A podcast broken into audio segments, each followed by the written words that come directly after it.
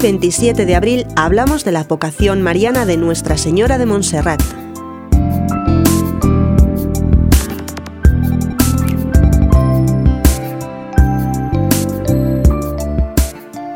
Entre un mar de belleza natural, rocas, picachos y ermitas, se eleva el santuario benedictino de la Virgen de Montserrat, que custodia la imagen de la Virgen venerada durante siglos por los peregrinos.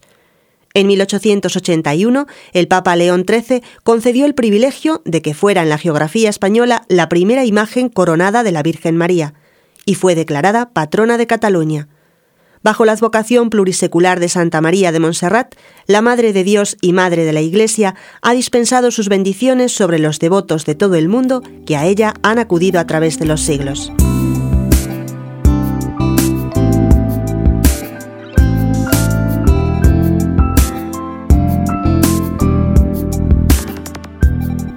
Aunque la devoción a la Virgen Santísima en Montserrat sea con toda verosimilitud bastante más antigua, consta, por lo menos históricamente, que en el siglo IX existía en la montaña una ermita dedicada a Santa María.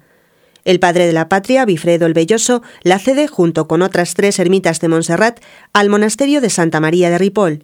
Será un gran prelado de este monasterio, figura señera de la iglesia de su tiempo, el abad Oliva, quien siglo y medio después, estableciendo una pequeña comunidad monástica junto a la ermita de Santa María, dará a la devoción el impulso que la habrá de llevar a la gran expansión futura.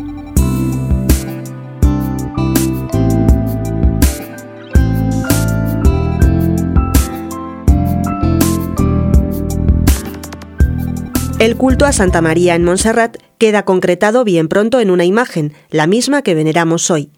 La leyenda dice que el autor fue San Lucas y que San Pedro la trasladó a Barcelona.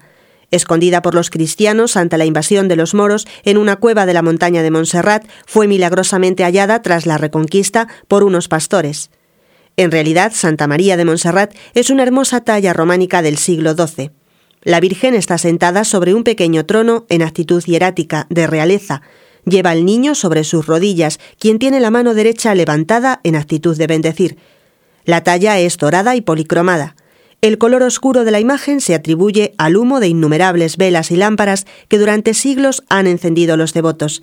De ahí que reciba el apelativo cariñoso de la moreneta.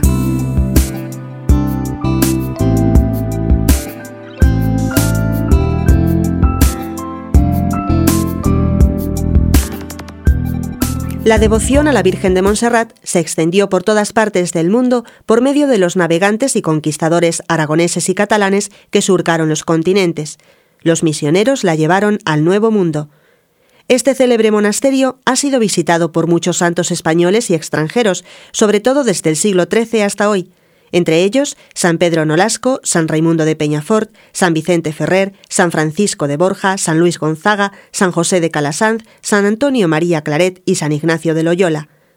Decía San Luis Griñón de Montfort que María es el medio por el cual nuestro Señor se ha servido para venir a nosotros, por eso es también el medio de que nosotros debemos servirnos para ir a Él muchos peregrinos siguen acudiendo a la montaña a postrarse ante la Virgen de Montserrat y ella, como pide la oración de la solemnidad de su fiesta, les dispone para llegar a la montaña que es Jesucristo.